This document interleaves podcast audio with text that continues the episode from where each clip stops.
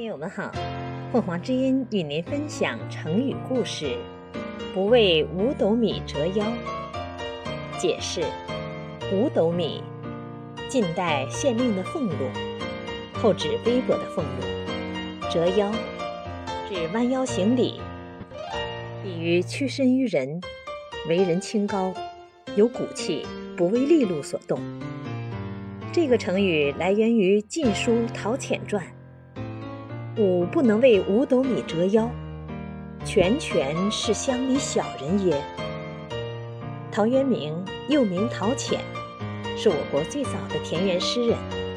他所以能创作出许多以自然景物和农村生活为题材的作品，与他的经历和处境有着密切的关系。公元四百零五年秋，他为了养家糊口，来到离家乡不远的彭泽当县令。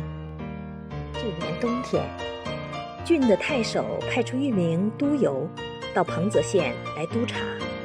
督邮品位很低，却有些权势，在太守面前说话，好歹就凭他那张嘴。这次派来的督邮是个粗俗又傲慢的人。他一到彭泽的旅社，就差县吏去叫县令来见他。陶渊明平时蔑视功名富贵。不肯趋炎附势，对这种假借上司名义发号施令的人很瞧不起，他也不得不去见一见。于是他马上动身，不料县吏拦住陶渊明说：“大人，参见督邮要穿官服，并且束上大带，不然有失体统。督邮要乘机大做文章，会对大人不利的。”这一下。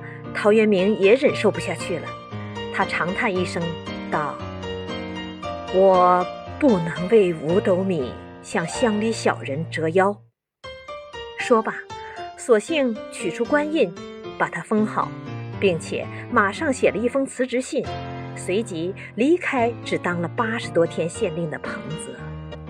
这就是不为五斗米折腰的故事。感谢收听，欢迎订阅。